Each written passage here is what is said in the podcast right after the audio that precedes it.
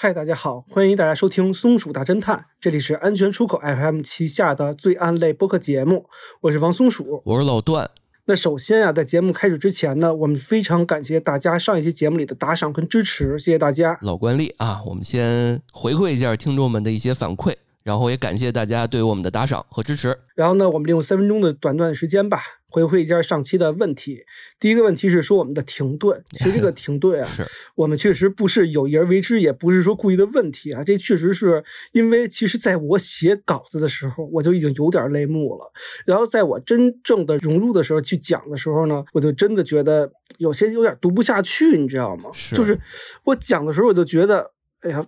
就不知道怎么去形容了。你要说让我用文字的去表达，还可以。对，没错。嗯嗯，就是我们俩都是泪窝子浅这块儿的，你知道吗？对，因为每次我我跟松鼠在聊的时候，其实我们都是呃夜里面夜深人静的时候，然后在这个过程中，我们都比较专注。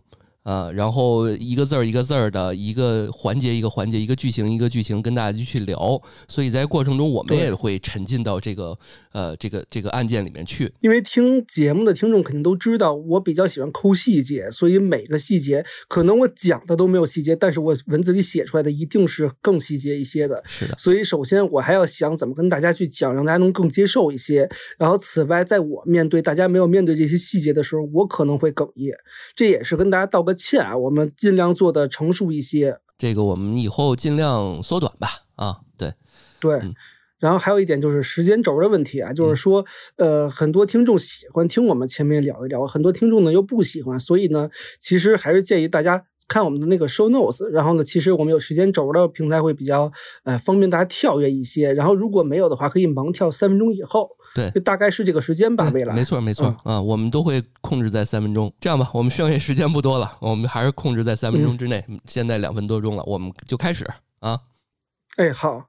那其实这一期案件啊，是推理迷以及案件迷会很感兴趣的案子。哎，推理迷最喜欢的案子呢，其实有几个特点啊。老段，你说，比如说是密室杀人案，要么就是完美的不在场证明。哎，对。比如像比较知名的我们真实案件，比如说幺零四六号的密室杀人案，这就是历史上比较有名的一个密室杀人案嘛。哦。然后除此之外呢，还有像历史上第一部推理小说《莫格街凶杀案》。这也是一场啊，这个密室杀人加完美的不在场证明。因为，呃，杀人犯大家看过的都知道，他不是一般人，他不是人。这我听说过啊，这个第一部推理小说非常有名，对对，经典。对，还有比较经典的一集就是柯南里的一集，叫做《大学教授杀人事件》。可能对名字不了解的朋友们，就是我随便讲一讲，就是里面是用一个。电话的录音带，然后把卷卷出来，然后兜着几个棋盘，然后盖着一本书，底下是那个钥匙，这还是比较经典的。包括其实还有一个是我的童年心理阴影啊，就是这个少年包青天隐逸村，什么卓七啊、卓云那个，然后有一个叫林大的，其实是林楚楚的父亲啊，他是当时躺在床上被吊起来。割了尸，就是那个也算是一个不太证明。你还记得吗？把剪子，然后直接飞出几个东西，把床给架起来，虽然有点不太合理啊。谁对你得一只胳膊架着床，跟人另外一只拿剪子手劲儿啊？对，嗯，对对对对对。但是其实对那个还是比较心理阴影的，就是什么六个人凑七个尸体。那为什么我在这儿要推说这个推理小说家还有推理迷这么喜欢的两个要素呢？因为在刑事案件的侦查过程中啊。包括不在场证明是警方破案的关键因素，尤其是在八十年代、九十年代，甚至更之前啊，一九几几年、一八几几年那个年代，没有现在的科学的这个技术，大多数都是按照比如人证或者物证，或者说你排除你的这个不在场证明嘛。所以，如果罪犯啊、犯罪嫌疑人能够提供充分的啊、准确的不在场证明，那么基本上警方呢会排除这个人的作案嫌疑。尤其是在密室杀人案里面，一般密室杀人案就充分具备了说，呃，一个是将受害者伪装成自杀，对，另外一个是什么？是现场无明显的犯罪证人，就是你看现场便找不见，就跟没有人一样。对，很多密室都说没有第二个人，对啊，这种感觉。对，嗯啊，还有一点是什么呢？是嫌嫌疑人啊具备充分的不在场证明。这些多个元素构成了这么一个密室杀人案，所以让刑侦的过程呢变得异常的艰难，尤其在那个年代，嗯，非常困难。那比如说今天我们要讲的这个案子，这个案子啊发生在一九三一年的英国，而且这个案子是明显的有证据的，所有的证据呢还都明显的指向一个犯罪嫌疑人。那问题出现在哪儿呢？问题就出现在这个犯罪嫌疑人啊拥有完美的不在场证明。这起案子呢就被称之为华莱士棋局谋杀案，它是与开膛手杰克、卢肯伯爵失踪案并称为英国历史三大悬案之一的。哎呦，这个我可爱看，听爱看这种案件和这种电影，因为很多这几年那影视题材都爱拿这个不在场证明这件事情来做一些文章。确实是。那今天啊，就让我们一同来到九十年前的英国利物浦，重温这起经典的疑案。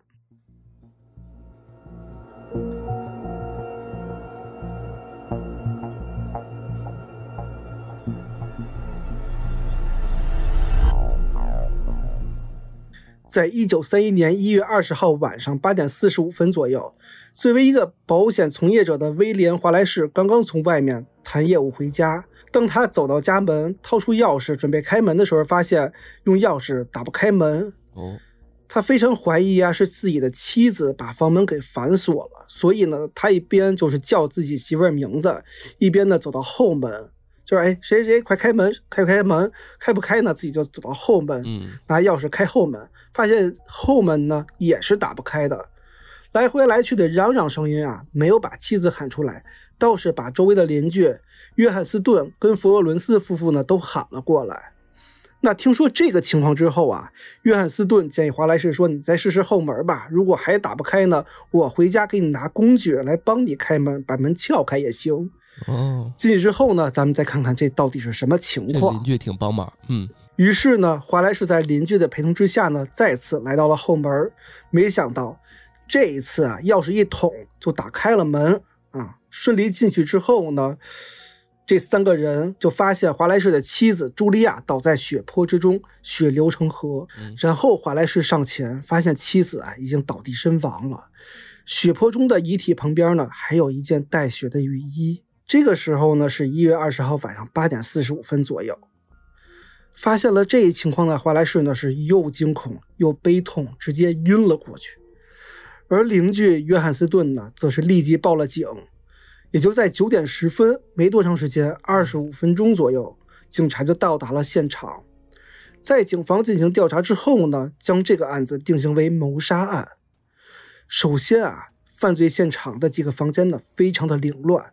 尤其是卧室被翻得乱七八糟，一看就是被强盗搜刮过的痕迹一样。嗯，而且华莱士的妻子茱莉亚呢，手提包掉在了地上，里面的钱也是遍找不见了。这感觉就像是入室抢劫，是吧？然后发生一些争执之后，开始哎，呃，开始杀人了，谋财害命。谋财害命，对。那随队呢还有法医呀，法医看到了现场的血迹是飞溅的。非常的凶残，在检查遗体之后啊，法医初步确定茱莉亚的死因呢是手头部受到了重创、钝器的撞击之后死亡的。哦，根据伤口的形态分析，这个凶器啊应该是一根金属的棍状物。那个年代有什么东西是金属棍状物呢？警方很快联想到，那个时候家家户户都有的烧火棍儿。哦，对。这很像，你想一月是二十号，都是正是冷的时候，冬天嘛，嗯，对对，所以呢，这家里应该有一根烧火棍，对不对？华莱士家里却遍找不见，那就是这根，对，就是这根烧火棍。法医判断茱莉亚的死亡时间呢是晚上八点左右，而且还有一个疑点非常奇怪啊，房间里被翻的是乱七八糟，但是呢，刚才我们说了，前后门它是锁着的，对。所有的门窗呢也没有破坏的痕迹。他要是发现一进门之前就发现门窗有这个所破坏啊什么，他肯定第第一时间就报警了。他不至于说对还要开门，对，进不去，对吧？但警方在发现完这几个疑点之后呢，就感觉可能华莱士身上的问题是最大的。是，那我们说说。第一就是刚刚说的，说现场没有发现强行入侵的痕迹。你要是劫匪，你入室抢劫，你什么也得先破门而入、破窗而入吧，不然你怎么进去，对吧？嗯。而且你是抢劫完之后，你怎么可能会反锁门窗再走呢？对，这个逻辑上说不通。这肯定是从门开钥匙进去的啊，开钥匙就出来的。嗯，那这个除非就是凶手和受害者认识了，熟人作案，对吧？如果要不是她老公，对，有可能是。嗯，那第二点啊，现场没有发现凶器，浴室的房间跟下水道里啊都没有使用过的痕迹，而且也没有发现血迹，只有马桶里有一点凝结的血块，但是呢，因为取证的时候操作有误。还查不出来是谁的，来源不明。是，也就是说，没有现场清理过的痕迹。劫匪有可能来不及收拾，也有可能不收拾，就把门窗关好之后再逃跑了。这就有点逻辑说不通了，对不对？对啊，你就刚刚你在描述过程中不是说后门打不开吗？那最后邻居来了，后门就能开了。这工具也没用上，邻居提供这工具啊。就感觉是在等邻居来了，有现场的证人之后，对，自己再把门打开，一起目击，是不是？哎呦，那我觉得啊，就八成就是他吧，啊，就是他本人，嫌疑人。对，就是。那警方也是根据这些原因啊，将华莱士定位为第一嫌疑人，并且第一时间对华莱士进行了调查。不过。警方对华莱士进行调查之后，却没在他身上发现任何的血迹，这就有点反常，知道吗？因为茱莉亚的死亡现场是非常血腥的，死因是因为暴力击打而亡，而且还是打脑子，脑浆四溅。那凶手身上一定会沾染上飞溅的血迹的，这点就有点说不通了。因此呢，警方只是继续调查，他们先是对周边邻居进行走访，发现案发时间前后啊。附近邻居都没有看到陌生人出没，也没有人听到任何的异常的响声。也就是说，不存在有陌生人，就是刚刚我们推测那种有那种劫匪杀人越货这种情况。对，还是熟人作案的可能性更大。但是当警察审讯完毕华莱士之后呢，犯了难。怎么说呢？因为华莱士的口供他有不在场证明，而且是完美的不在场证明。哦，这个完美不在场证明终于出现了。那这个华莱士案发前后都干嘛了呀？我们刚开始的时候说过，嗯，华莱士他是一个保险业务员，对不对？这个保险员除了这个身份之外啊，他首先智商非常的高绝，他不但精通音乐、小提琴什么都会，喷啪的，也精通化学，对自己研究化学成果呢，还让一个高校聘请他当教授。哎呦，这么高的才华、学历、能力！而且他非常喜欢下国际象棋，并且在一九二七年、二八年连续两年获得欧洲象棋锦标赛冠军。哦呦，这个能下棋的人啊，这个运筹帷幄、布局的这个能力可就强了。对，布局能力很强。是。那我们说说他案发前后都干嘛了啊？铺垫这么多，在一月十九号晚上，也就是案发前一天晚上七点十五分左右呢，华莱士先是从家里出来，前往科特尔咖啡厅。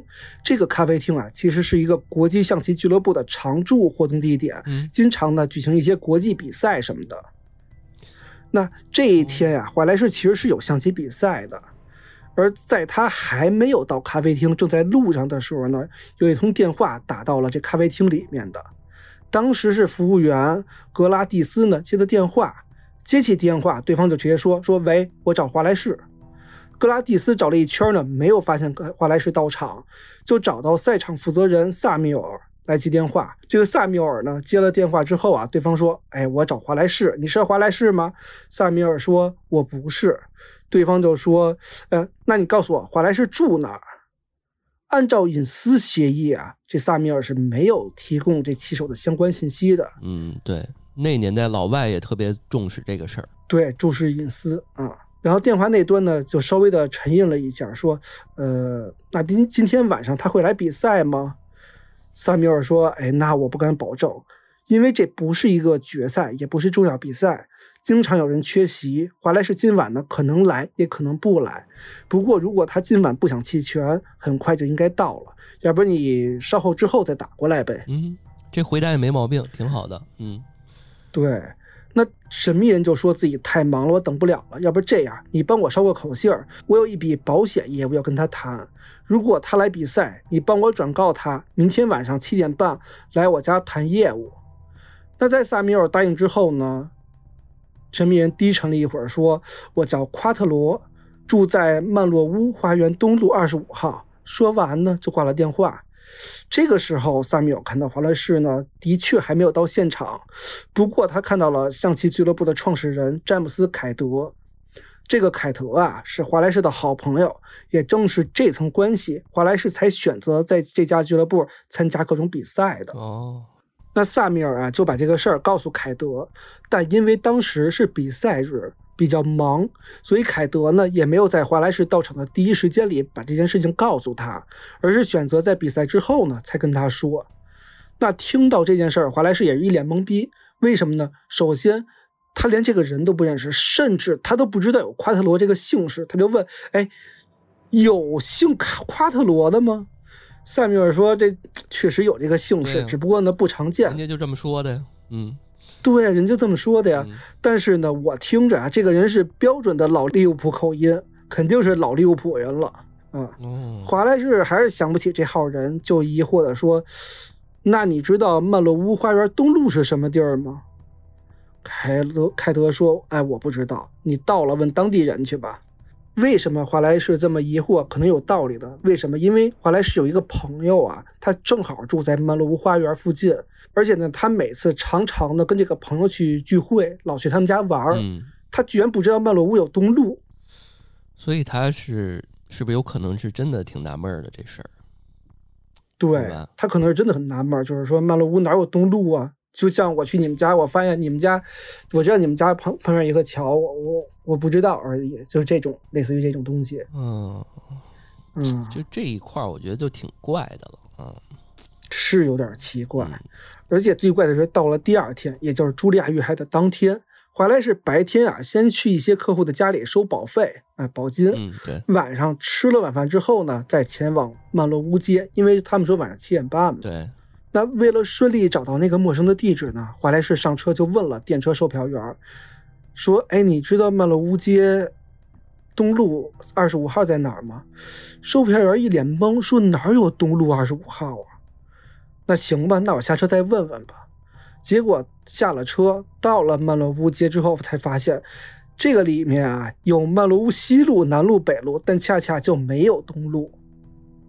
那他下了车呢，也没有放弃，就开始问当地人说：“你们知道哪有东路吗？”那可想而知，结果就是没有东路。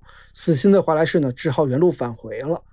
那就像我们一开始说的，八点四十五分左右，华莱士回到家里头。后续的大家都知道了，在邻居的陪同下，华莱士发现了自己的妻子惨死在血泊之中。哎，他以上的这些是不是他给警方的口供啊？就是刚刚上面这一堆，是是吧？警方根据华莱士的口供呢，调查了这些电话来源，还有他所说的满路花园东路这些信息，还有一些人证，比如像那个电车售票员嘛。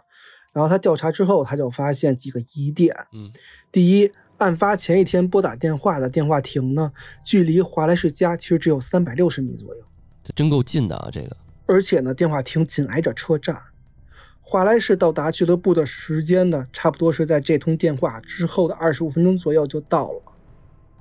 有没有可能这华莱士是先打了电话，然后坐了车赶到俱乐部？我觉得这时间上完全说得通。另外，那个不是说也没有看见他第一时间告诉他吗？所以这里面他有各种各样的时间，充裕的时间。他本来确实也算好了。我有我有这种感觉。确实是，警方呢也是这么怀疑的。还有第二点，就是这个象棋俱乐部啊，是在一个咖啡厅里面的，而且呢，这个俱乐部有严格的会员证明，你随便一个外人根本不可能知道俱乐部的具体电话。一个客户怎么知道你保险管理员哪天要去哪儿呢？这根本就不合逻辑啊！对，我就觉得这东西就一看就是设计出来的。我要找一个人，我我去打到他电话那个家里好不好？对吧？我打到他公司好不好？对吧？一般都是公司，哪有说打到你这业余的一个象棋俱乐部里面，还是一咖啡厅里面？对啊，有点就如果是特别熟的人，这么着也行。这明显感觉这人跟他也不熟啊，对吧？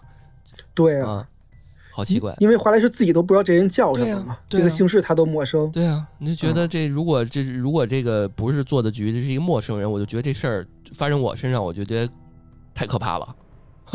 太蹊跷。就感觉我有一天去一个咖啡厅，然后人家说，呃，我到这地儿，人家跟我说说这个刚刚有人找你，我操，这多可怕呀，是吧？对，嗯，而且你根本就不知道这人是谁，对方对你门儿清，给你一个不存在的地址，嗯，对。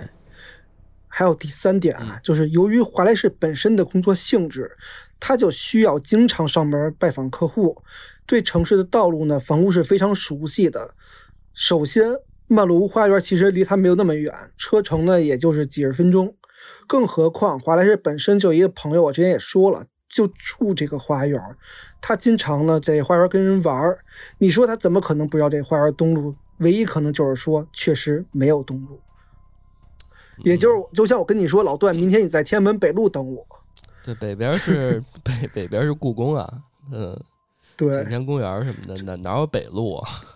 对，所以这就非常的蹊跷。最后还有一点，就是我们之前说，案发现场没有发现有人强行入侵的痕迹，凶手很有可能是熟人，对不对？对。那我们之前说了啊，没有血迹清理痕迹，很有可能凶手犯案之后慌忙跑路，对吧？但是你装钱的钱盒在取完钱之后又盖上盖子重新放回去是怎么回事？啊，是啊，对啊，你到底是慌慌不慌啊？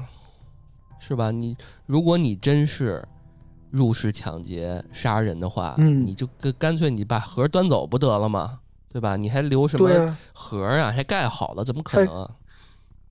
盖好了，然后呢，又把这门锁上才走。是，这真的不太像一个劫匪该干的事儿啊！疑点重重。所以根据以上几点啊，警方就觉得华莱士有重大作案嫌疑，他很很有可能就是那个神秘人，一切就是他自导自演的一出戏。这就抓呗，逮呗，就是他了。因此，警方也根据这几条疑点啊，以谋杀罪正式起诉华莱士。而被起诉的华莱士呢，并没有慌，他非常镇定地做出了自己的辩护。这还能辩护呢？对于关于我们之间电话那部分啊，这个电话里那个证人就是格拉蒂斯，还有这个萨米尔都非常熟悉华莱士的声音，而他们都说说电话那边的人是一个非常低沉粗哑的声音的，就根本不是华莱士的声音，这俩就不是一个人。但是他是一老利物浦啊，口音。对啊，那，对，那第二呢？为什么对方能知道华莱士的行踪？我们说，因为案发之前，俱乐部曾经在门口贴出过一份国际象棋比赛日的日期跟名单，也就是说，任何人都有可能看到名单，就门口贴着呢，也有可能知道他的比赛时间。而且，无论是同事还是客户呢，都知道他非常喜欢下国际象棋，他凡人就喜欢聊象棋。大家也都知道，他在比赛在二七年、二八年连续两年获得了欧洲象棋锦标赛的冠军，人尽皆知了。这么有名儿，那你你一般的客户知道他比赛，那也还行吧，不能说奇怪了。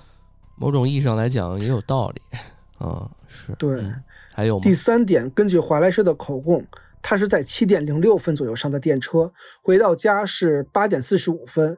而这段时间呢，他完全有目击证人，比如说像我们之前说的电车售票员，还有邻居，还有他问路，都有不在场证明给他。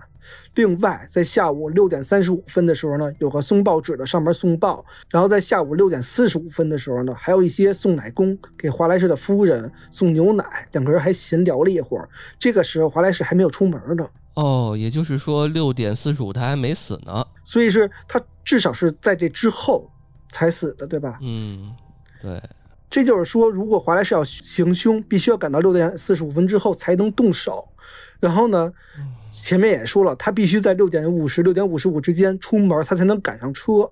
才能到正确到点儿，所以在五分钟到时间十分钟之内呢，要杀人，要布置现场，处理凶器，还要洗澡换衣服，再去电车站等车赶车，这时间上是不是根本不可能的？那这几点儿看的话，这华莱士是不是就可以洗清嫌疑了？我也觉得有点道理，有点道理啊。对你比如说名名单，因为我刚刚忽略了他本来他就很有名了，因为冠军欧洲。锦标赛，对，比如说，如果我想拜访一个人，我我我去赌他，也也有这个可能，对吧？对啊，对吧？我作为客户，我想赌这个人，哎，但是总觉得哪里怪怪的，就是不能完全洗脱，但是又觉得他说的倒有点道理。怎么说反反说正说都有理，感觉是的啊。警方呢也并没有因为这几个点而放弃调查，他们反而觉得你说的这几点我也有办法反驳。比如说你说这格拉蒂斯跟这个萨米尔听见声音低沉，不像是你的声音，那有没有可能就像老段说的似的？那我就老又利老利物浦了，我压低压低声音伪造这个声音行不行？啊，这我们声音从业者都可以啊，换个声音太简单了，嗯。嗯，而且呢，格拉蒂斯本来就是华莱士多年的老友，包括这个萨米尔，包括那个凯德，都是他的朋友。有没有可能这几个人做伪证，对不对？对，就是相信然后你说你，然后你说你贴出这份名单，警方也调查了，你华莱士其实是缺席了前两场比赛的，就是十一月二十四号跟十二月五号比赛，你都不在。那为什么你又突然在案发前一天突然参加了呢？你是不是故意做的不在场证明？对。我也觉得是刻意的，而且为什么这么巧，就在华兰士去的当天就收到了口信儿，就这一切都是天衣无缝的感觉，就感觉都是巧合，哪有那么多巧合呀？对啊，对吧？对啊，就是如果这人不是他，或者是他安排的人打电话，我觉得这事儿就是概率极低，太低太低了啊啊，全寸了。是啊，对啊，这是一看就是设计出来的。还有第三点啊，这华莱士，你虽然提供了不在场证据的证人，但是其实根据这个送报的、送奶的，还有这些问路的人，他们在录口供的时候可都跟我说，说这个华莱士啊会刻意询问当时的时间，就说，哎，现在几点了？你知道哪哪怎么走吗？你知道吗？就是问什么之前先问一下现在几点了。哎呦，我想起来了，就跟之前看那个电影《误杀》，对吧？他他就愿意就是他用那种呃方式来刻意的加强证人的记忆。然后让他那个就是什么呃时间线好像是错乱的，就是他更强化，他错了一天，对他更强化那个跟他的接触，然后制造那个证明。确实是这么一说就有点诡计了。对，还有你说刚才我们说清理现场时间不够，但是你有没有发现他其实在这个茱莉亚旁边是有一个带血的雨衣的？哎，是那年你完全可以光着身子穿雨衣作案之后呢，再赶紧换衣服再出门啊。这是完全行得通的。那年代没个 DNA，什么皮肤组织什么的也没办法啊。对，没有没有没有检测，然后赶快再跑到这个电车车站，这样一来呢，来回来去十分到十五分，时间非常充裕，这就没有问题了。嗯，我也觉得是。所以就这样，警方就在这些推理的情况之下，缺乏实际证据啊，就扣押了华莱士，进行了庭审。在在庭审的过程中呢，检方就提出来说。华莱士在一月十九号的车站旁边呢公用电话亭里面，给象棋俱乐部的自己留言，要求自己在第二天的曼洛屋花园东二十五号见面。之后又乘车来到了俱乐部接受留言，让所有人都知道这件事儿。然后在第二天，也就是事发当日二十日晚上出门前呢，他是光着身子，穿着雨衣，用烧火棍从身后残忍的。打击了茱莉亚的头部，致其死亡。随后携带烧火棍跟铁棒出门乘车，沿途呢把这些凶器丢掉之后，假装寻找曼露屋花园东二十五号，一路向不同的人呢问路，制造不在场证明，之后再返回自己的家里面发现尸体，是这样一段陈述的。嗯，然后在庭审的过程，华莱士对此回应说。我没有犯罪，除此之外，我无话可说。而且他是全程面无表情，即使面对检察检察官咄咄逼人的问话的时候呢，他也没有情绪起伏。这个国际象棋大师，就这种爱布局的人，他们这个城府和情绪稳定，那真真是不是一般人可比的。但是你说自己媳妇儿都被残忍的杀害了，你还被陷害了，一般人都是急呀，对吧？你有求生欲，我我媳妇儿被杀，你还陷害我，一般都急呀。像他这么冷静，一般就是会让别人很难对相信他是被冤枉的。整个听下来，从来没有说他对他媳妇儿这个感情和他的悲伤没有描述过，就越来越感觉就像他布的一局，这事儿得逞了。对，有点我冷静应对，对，有点像是一个辩论了，就是不在乎。跟这个死人没关系了，太可气了。对，就是我按照我的局来走，就是这个结果，就像一个冷静的下棋大师一样。对啊，哪怕你补充一句说：“哎呀，这个呃，即即使说他说不是我的，那你也得说，我建议你们多去找找其他的犯罪人。你哪怕加这么一句，我还觉得你有点良心或者怎么着的。哎，是他一点都不着急自己死或者怎么样，他就在验证自己的逻辑的这个严谨性。对。所以陪审团也是看到这一点，也依据双方提出的观点呢，商议了一个小时，就认定了华莱士有罪，并且判定华莱士死刑处以绞刑执行。哎呀，但是问题问题主要是这个，你虽然逻辑上推理出来他不在证不在场证明的一个问题是可以推导，是，但是但是好像你又没有实质性的证据证明他他的罪证，这就是刚刚我们一直提到的，好像都。没法证实，也没法证伪，就是我们之前老提到的一个。对，要是按照我们现在的逻辑，就是疑罪从无了，就对啊，对啊。所以华莱士也很不服，就上诉了。甚至呢，其实这个陪审团跟这个警方啊，还闹过两次乌龙。是怎么着呢？是他们推理推理发现，哎，他有有没有可能因为这个，就像老段你之前说的误差这个问题，他强一直在强调时间，有没有可能？是让人错觉了前两个小时，警方就发现了一个点，就是说，哎，华莱士有可能是有机会让所有人为他做伪证提前俩小时的。后来呢，又自己推翻了自己的理证，为什么呢？因为送奶工他确实每天都是六点半来送奶的，而且这个时候呢，也确实这个服务人茱莉亚是没有死的，所以两次推翻了自己对于这个茱莉亚死亡时间的推推断。这个行为啊，在这个法院里头是非常不做好的，所以法院在重新审理之后呢，又因为没有实质性的证据，改判华莱士无罪。就像我们刚才说的，疑罪从无了。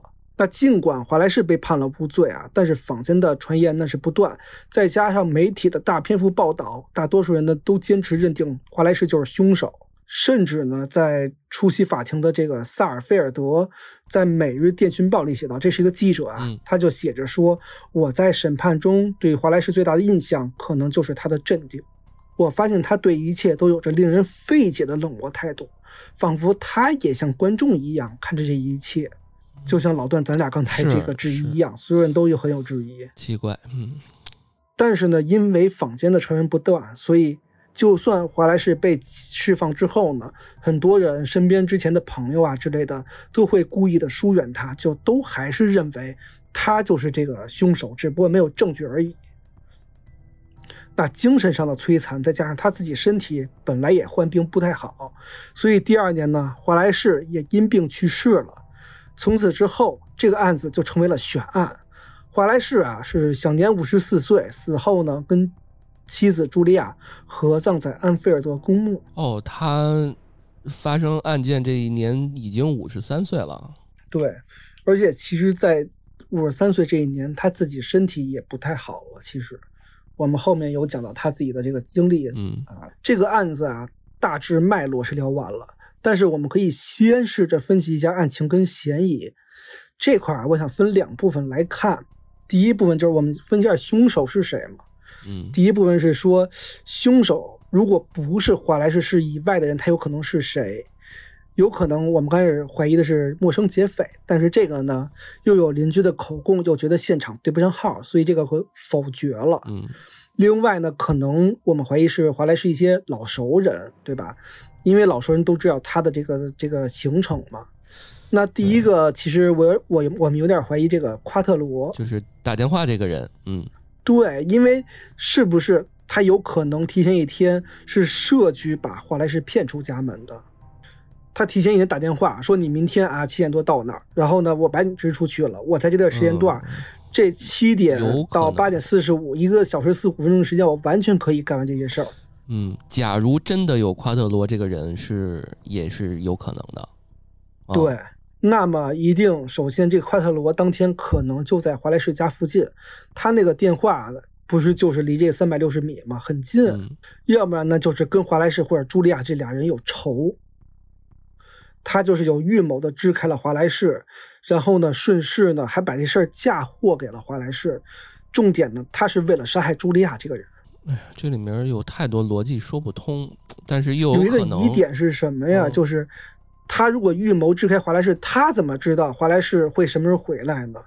华莱士如果真的知道当时那个地点，如果是我，我就不去了，我就回去了。不一定，如果我不一定，他有可能是跟踪了他，或者观察了他好久，他是研究了一段时间，他还是就知道这个人一定会去。你想，他都已经在他家附近这么近的位置了，他一定是这个蹲点蹲了一段时间了。对他的情绪什么脾气秉性都知道。对啊，你想有仇，如果不是说有过接触，呃，或者是说那个，比如说间接有个仇。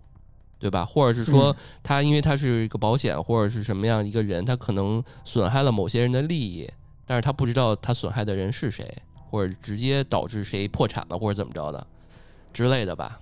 有这个可能。但是还有几个疑点，比如说他这个夸特罗到底是什么身份？他是他身边的什么人？他不可能是客户吧？我觉得客户可能不知，不可能知道这么多信息。他怎么就能知道华莱士当晚会去俱乐部？除非你是这个下棋的这个俱乐部的人，或者说你跟这个有相关关系，或者说你就像老段你说的，我一直在关注这个人，是俱乐部的人也有可能。对，俱乐部有人可能。还有就是说我捎的口信，你怎么就能保证说华莱士一定能听得到呢？他怎么知道哪天他就一定会去？他要没去，不就听不到了吗？他要去了一忙，他直接走了，不是也听不到了呢？那这局就成不了了。那如果是俱乐部的人的话，那我们说了，跟他的熟人就仨人吧，那个接线员、那个服务员格拉蒂斯，还有那个萨米尔那个经理负责人，还有他那朋友凯德，这仨人。但这仨人这都没有，他甚至不相关啊，这都对他没有动机，他甚至还帮华莱士去辩解，他没有必要这样。对啊，俱乐部老板好友，还有一个接线员，就是那个咖啡厅什么服务员，这都格拉蒂斯没有动机啊，这些人都。对，而且如果我真的有动机，我是万一有什么仇的话，我不可能再帮你辩解说那个声音是不是你，我一定会说那声音就是华莱士本人。是，我觉得那不就完了俱乐部的人这一块应该可以排除掉啊，排除掉。那相关的几乎就没有什么人了。那我们再说一说，如果是华莱士本人，那他首先我先一个问问一个问题，他为什么要杀他妻子？他是有仇吗？我就一直在想问这个问题，他跟他的妻子的关系到底怎么样？因为你看啊，就是按道理，呃，给我的直观感觉就是他是那个赚钱养家的人，媳妇儿可能更多的是个家庭主妇。你说杀妻骗保，不至于吧？他应该这这个，你想他他做的一个份工作，他有一个雅致去下点象棋，他应该不至于对于钱方面有那么多的。需求吧，对这个人非常有才华，他又是什么化学，又是研究成果，又是什么小提琴，又是象棋，而且那个年代的保险管理、保险管理员跟现在完全不一样，那个年代真的很挣钱。明显人家又有钱又有社会地位了，而且这这各个的副业搞得都风生水起的，这杀个自己的妻子想不通啊，也没有这个动机，我我感觉。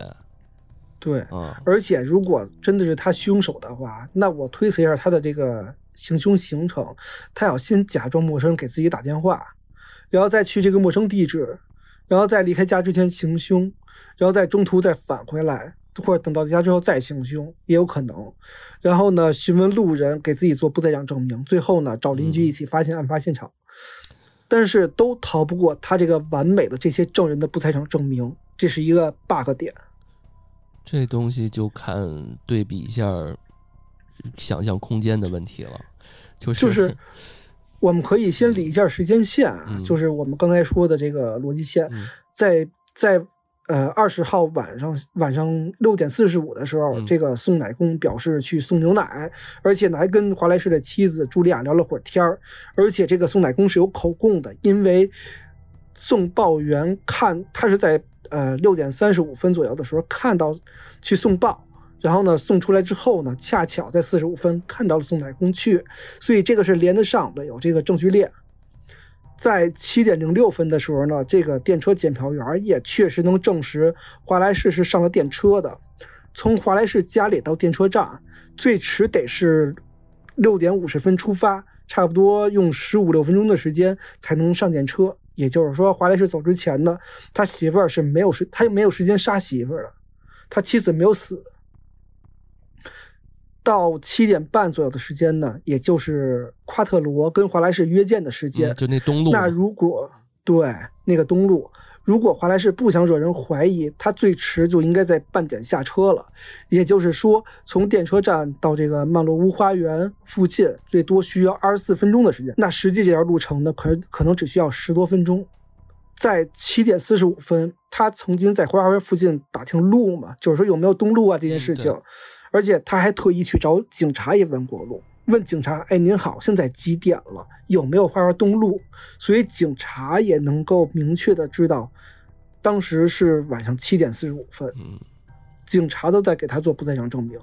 在八点零五分左右的时候呢，华莱士表示自己啊，这个附近转悠了四十五分钟左右嘛，离开了。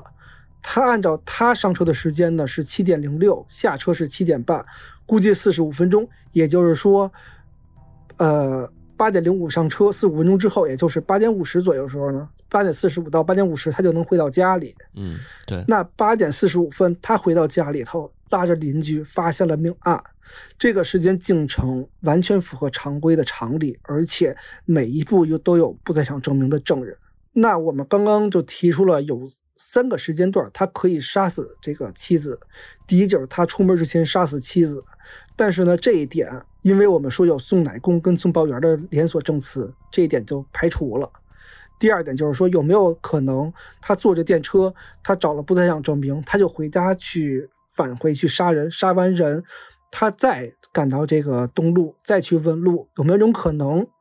首先我们看一下时间问题啊，我们把时间放到最宽，假设他在七点零六分上车，又立马下车，还是在七点零六分回赶，这条路需要十五分钟的时间。杀人时间我们暂且不算，或者我们暂且算他五分钟吧。杀完人之后再赶回坐车，又要十五分钟时间，里外里半个小时的时间。所以说七点四十五分的时候，他就要出现在这个曼露屋花园附近，这个是不可能的。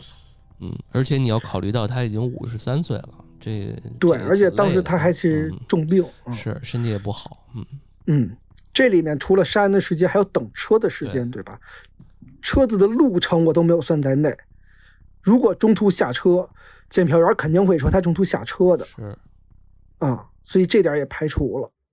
第三点就是说，有没有可能他回来之后，他先把人杀了，他再做好现场，然后呢，再找这个呃这个邻居给他做伪证。那晚上回来之后杀人，同样也是时间问题。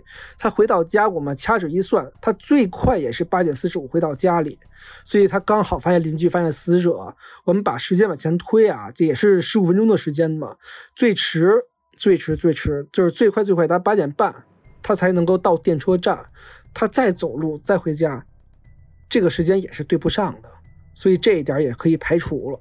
这三点杀人都杀人时间，我觉得都没有时间的话，我们好像陷入了一个死循环。老段，就是我开始一直说的，就是说，无论我们推理迷也好，还是警方也好，都会下意识的先去考虑不在场证明。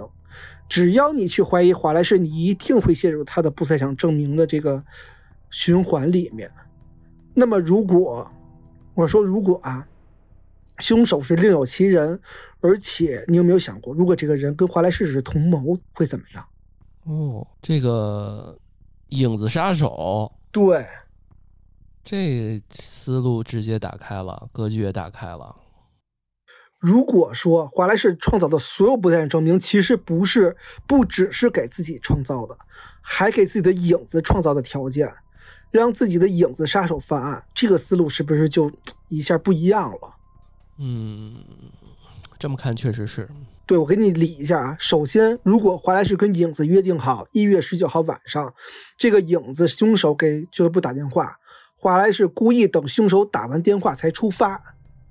我们原以为华莱士接的那个电话是不是就是他给自己做的不在场证明？嗯，其实恰恰相反，那个电话目的就是为了让警方把所有注意力都放到自己身上。隐藏自己有影子杀手的事实。嗯，那在第二天，两个人事先约定好出门还有回家的时间，我给你掐点啊，影子。我跟你说，我六点五十五出门，我晚上八点四十五到家，所以我才会每次出门到哪，我先去问问时间，因为我要掐好时间点，我才能回家。我还能够通过问时间，让所有人都知道我有不在场证明，同时也能给影子确定这个时间计划。这个这么看有可能，嗯。对，所以他就是在确定自己什么时候回家呢，也有可能，这样也是既保护了自己，也保护了凶手。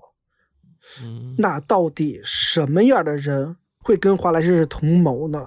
是不是到底是因为他是花钱买命，还是双方都对茱莉亚有深仇大恨呢？我对啊，这一块我特别想知道，就是嗯，到底有什么仇啊？他他跟他妻子到底呃关系怎么样？这我也挺想知道知道的。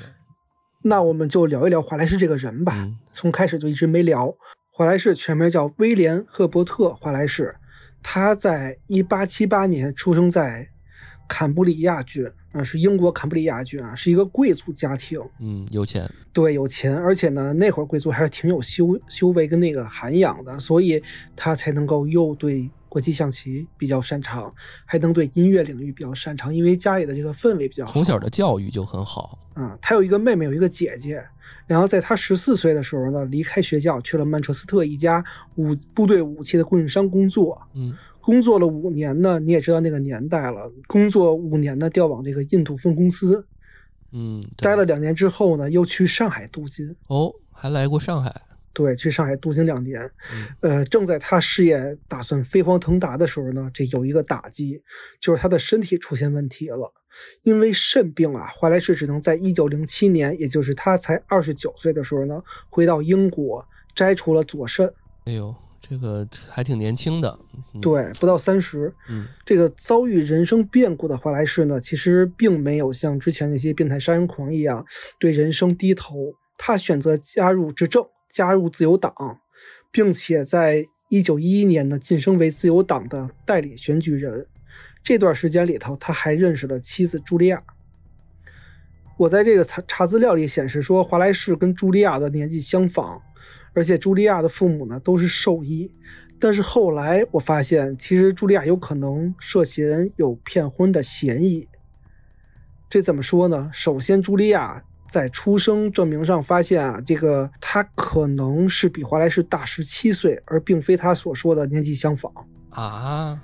这十七岁，这这明眼一眼就能看出来吧？是，而且其实呢，茱莉亚的父母啊，是一个父亲是一个破产的酗酒农民，也不是兽医。嗯，而且父母在他茱莉亚十三岁的时候呢，就双亡了，茱莉亚就成孤儿了。呃，在案发前一年呢，华莱士的肾病还旧疾复发了，而且这一次来的特别迅猛，导致他有一段时间根本就没办法下床工作。嗯，所以我们说的前面那段，他这个就前后有行凶怎么着的，对于他来说还是挺困难的。那当时无法下床工作的华莱士呢，找到一位亲传弟子，叫理查德·帕里。这个帕里啊。他在华莱士病床前面学习，然后替师傅去收保费，又统一的将保费交给华莱士，再由第二天由华莱士交到保险公司。这种情况呢，持续了很长时间，直到华莱士身体康复，他才亲自去收保费。那如果华莱士是身体不好才教徒弟帮他收款的，一个体质不好的人，要在送奶工走之后。十到十五分钟内完成杀人，那其实也挺难的。因为刚刚我们聊的时候一直说他这岁数，对吧？他有病。哎，这哥们儿他这徒弟是不是夸特罗呀？有点，有点。接着往后听，有点这个劲儿啊。是我大胆抛个火猜测。对。然后呢，而且这段时间因为代理工作嘛，所以这个帕里其实对于茱莉亚来说是一位熟人。为什么这么说呢？因为华莱士一般都是每周一去收保费，就是当时所有的保险员基本都是每周一去收保费，收完保费呢，当天把所有保费先放在家里，等到礼拜二呢统一交给公司。嗯，而茱莉亚出事那天正好是礼拜一。你要知道，华莱士保管保费的地方方式，帕里是一清二楚的。那肯定。华莱士自己啊是做了一个长长的木箱子放现金，箱子是放在两米多高的壁柜的最上面的。这个地方啊，除非你自己人，不然别人根本不可能知道。然后警方发现这些端倪之后呢，就重新开始调查现场，就发现存放保费的木箱子的确是当时已经掉落在地上，而且呢被打开空空如也。那这一切是不是矛头都指向了理查德·帕里，华莱士徒弟？嗯，那警方就开始对帕里进行调查，结果发现这个人本身还有点问题呢。哦，首先啊，这个帕里本身就是一个挥霍无度的人，特别喜欢过奢侈生活，什么奢侈品啊他全买。但是呢，他自己没多少钱。这个人除此之外还非常喜欢恶作剧，捉弄别人，所以人缘不是很好。根据他身边的同事跟别人说啊，说这个人帕里最喜欢模仿各种人的声音去捉弄别人。哦，善口技。嗯，对，因为有这种天赋，帕里还加入了一个业余的戏剧协会，经常参与各种模仿秀。这个业余的戏剧协会的组织地点正好也是科特尔城市咖啡厅。这咖啡厅挺还挺爱接接这种活的，所以说这个帕里就不像是刚我说那个猜测啊，就是他这个华莱士影杀，他更更像是说看上他们家这保费了，然后杀人灭口。其实警察当时也是这么怀疑的，警警方就推测这个帕里先是利用他的变声特长嘛，提前设局将华莱士支走，第二天呢再想办法进屋拿钱。没想到被这个茱莉亚识破了，于是只能杀人越货，不仅把保险金抢走，连茱莉亚的钱包也拿走了。那这前后门怎么解释啊？有没有可能是当时帕里刚要走，发现他师傅来了，所以他赶紧先把门锁上，哦，拖延时间，等这个邻居慌惊慌错乱，哎，发现尸体的时候，他才悄悄的从后门或者前门溜走。那这么这么看，那就是这帕里呗，就抓他呗，嗯。对，警方抓到帕里之后啊，发现他也有完美的不在场证明。怎么都有这个不在场证明？在一月十九号晚上七点十五分，帕里就在女朋友丽丽家。在案发当天二十号下午五点半，直到晚上八点，帕里都在自己的客户布林女士家里谈业务。到晚上八点哈，谈完业务，他再去接丽丽下班。送他回家，直到晚上十一点才回家，所以他有完美的不在场证明。到八点，八点，哎，他啥时候死的来的？八点四十多发现的是吧？尸体？呃，对他有可能就是在七点到八点四十五之间死亡。那你要这么说，这个他的女朋友能帮他证明吗？在法律上，他是不是也有点时间啊？我这么看。我我能，因为他好像是在九点前后到的女朋友家，哦，就是去接女朋友下班的。到他那个公司，那个是一个电影院。不过要这么看的话，其实这一点也就也能排除他的作案可能性了。是，嗯，他打电话和杀人的这个时间，这俩都没有。对。对吧？那确实，你看里边还有好多打电话的时间，杀人的时间。对他这又又回过来了，又不知道这警凶手是谁了。这个案情这么发展呀，而且最大的嫌疑人华莱士也因为第二年因为肾炎跟尿毒症去世了。是悬案可能呢就永远成为悬案了。但是呢，我这边补一些后续的支线线索，供大家参考分析一下。嗯，第一点。帕里当年的女朋友丽丽在五十年之后接受采访时候表示，说他当年为帕里做了伪证。哎，我就知道肯定有点。其实一月二十号，帕里并没有接他下班。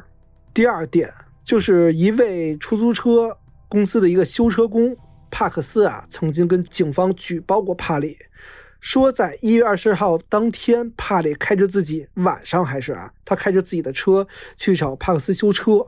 修着修着呢，帕克斯发现帕里穿着是雨衣跟雨靴，车里还有一副带血的手套。那第二天，帕克斯就去举报了，结果警方是把所有的注意力都放在华莱士身上。哦，而且因为当时帕里已经有女朋友这个证词在了，所以根本就没把帕帕克斯这个证词当回事儿，以为又是闹事儿的。哦，是刚刚我们把那个焦点都放在时间线上是一样的，是并行的，但是我们把焦点全都在华莱士身上了。除了我们以外，警方其实也是这样的。对，嗯。第三呢，就是在后续啊，呃，一九六六年，英国犯罪学家跟作家惠廷顿·伊根曾经在这个帕里家门口跟帕里是当场对峙。结果发现帕里对案件的表现表达出来了惊人的了解程度，就这些了解程度根本不可能他知道，别说他了，连警方都不可能知道一些细节。哎，这个时间段他敢这么说，是不是已经过了什么公诉期之类的？而且那个时候已经悬案了，没人管这个事儿了。哦，就没有警力，没有人就关注这事儿了。对，确实是。而且这帕里还嚣张说：“说我不可能跟别人说，除非你给我两千块钱。”细思极恐啊，这个事儿。哎，这个案子啊，聊到这儿已经成为悬案了。结果是什么，我们已经不得而知了。我们只能希望茱莉亚的灵魂能得到安息，因为她是没罪的，没有错的，她是受害者。也希望未来有一天科技发达，能像开膛手杰克一样，他能破案，能将真相大白于人间，让茱莉亚的灵魂安息。这个以上上述啊，我说的有可能是真的，也有可能呢是事后媒体为了流量炒剩饭作秀，都是一些猜测呢，也没有实锤证据了。各位听众啊，也可以将自己的猜测跟推理发到我们的评论区里呢，一起讨论，或者是关注我们的微信公众号“安全传达室”，加我们的微信群进行讨论啊。嗯，然后其实我是觉得，我个人观点，可能因为我现在搜到的信息也比较少，年代过去的比较久，但我总感觉其实有没有可能华莱士也是被冤枉的，有可能帕里才是真正的凶手，这是情况一。就你更倾向于这种吧？呃，我分析一下，斗胆分析一下。第一种就是这种，第二种就是说，还是我之前说的影子杀手，有没有可能是联呃华莱士联合帕里一起做的？嗯，他俩当然了，这个在交代这些细节时候没有提到过多的提到他俩有没有一些，貌似这俩人应该，因因为我根据这个华莱士的这种性格啊，我觉得他应该看不起这种人，看不上这种人。但是呢，他又把他当做徒弟，就让我觉得很费解。就是你要想这么一个牛人，智商又这么高，他的下面的人，他挑选人应该不简单的。嗯啊是。然后找他，我就觉得，如果真的这个盘子这么大，他要他要专专门养这么一个布这么一根线，也有这个可能。呃，这么多年就想抱那个他媳妇儿，骗了他。所以就是我不知道他具体的作案动机是什么，就无外乎也就是说当年他因为年龄骗了他，当时骗了他，你过多少年之后，你要不离婚也行啊，你为什么要？就不明白，就这这里面就好多点没有一条线是觉得哎呦肯定是清晰的，就跟那进度条似的，你永远都到到不了百分之六十，一直五十。四十五没有，我觉得我觉得像那个迅雷下载，永远九十九到不了百分之百。对啊，就是没有清，就对。我是觉得，如果你单从逻辑上看，那真的可能是华莱士他的概率越最高。哪怕是帕里犯案，其实华莱士如果没有华莱士这些逻辑的帮助的话，可能帕里也很难实现。无论是说他骗了华莱士也好，还是说他利用了华莱士也好，还是说这两个人合作也好，这个从逻辑里面都排不出这个华莱士的。角色，嗯，我我不说嫌疑，我说角色啊，嗯，一定是利用也好，还是说主动也好。我个人觉得杀，就具体是就是亲自动手把他媳妇儿给杀了这件事情，呃，我个人判断是这个帕里给杀的，但是他的这个老公华莱士是在这里面指使他，还是说他完全冤枉的？这个我真的我感觉我下不了定论。说白了，如果他是被冤枉，那他也是受害者，对吧？他他可能病情加重了，他含冤而死了。虽然他没有背叛，而且虽然帕克斯去举报了帕里，但是他没有提供那个带血的手套，而是当着帕里的面把这个手套给削了。就这样奇怪，你知道吗？就是如果这个手套能保留到现在，一定就知道谁呃到底谁是凶手了，至少能知道。到底帕里是不是有嫌疑了？如果那个血迹一定是这个这个茱莉亚的，那就不用说了。而且那个血块也是，那个血块被洗被洗了，这个是警察的操作失误，就很奇怪。哪怕证物保留到现在，有没有可能通过 DNA 技术？但是也很难说，你知道吗？就是现场哪怕提取出来帕里的 DNA，或者说一些皮肤样本，也很正常，因为他也经常去他师傅家。嗯。啊，除非你说那个雪林的雨衣上有，那可能是是是是是有点蹊跷的。对，就是如果是放在现代，那个他受害者这个他老婆手手里边有那什么皮肤组织什么的，都可以断定的。对对，这，哎呀，所以就是现在科技发达了，我们这些案件曾经的这些悬案也好，不匪夷所思案件也好，我觉得都不复存在了，就是其实是蛮好的一件事情。对我们还是希望这个案件也能有一天吧，能够这个真相大白。嗯嗯，那大家有自己希望是什么样猜测，给我们评论一波呗。对，也欢迎大家为我们的这个最新的这一期节目打赏。如果你们喜欢我们这期节目，也欢迎你们转发给你身边的朋友。就所有节目里面，只要你看能打赏的地方，你都可以尝试一下，摁小按钮啥的啊，对吧？行行吧。啊，那感谢大家收听啊，我们这期就到这儿。好，这里是松鼠大侦探，是安全出口 FM 旗下的自然类播客节目，我是王松鼠。我是老段啊。哎，我们下次再见，再见，拜拜。嗯，拜拜。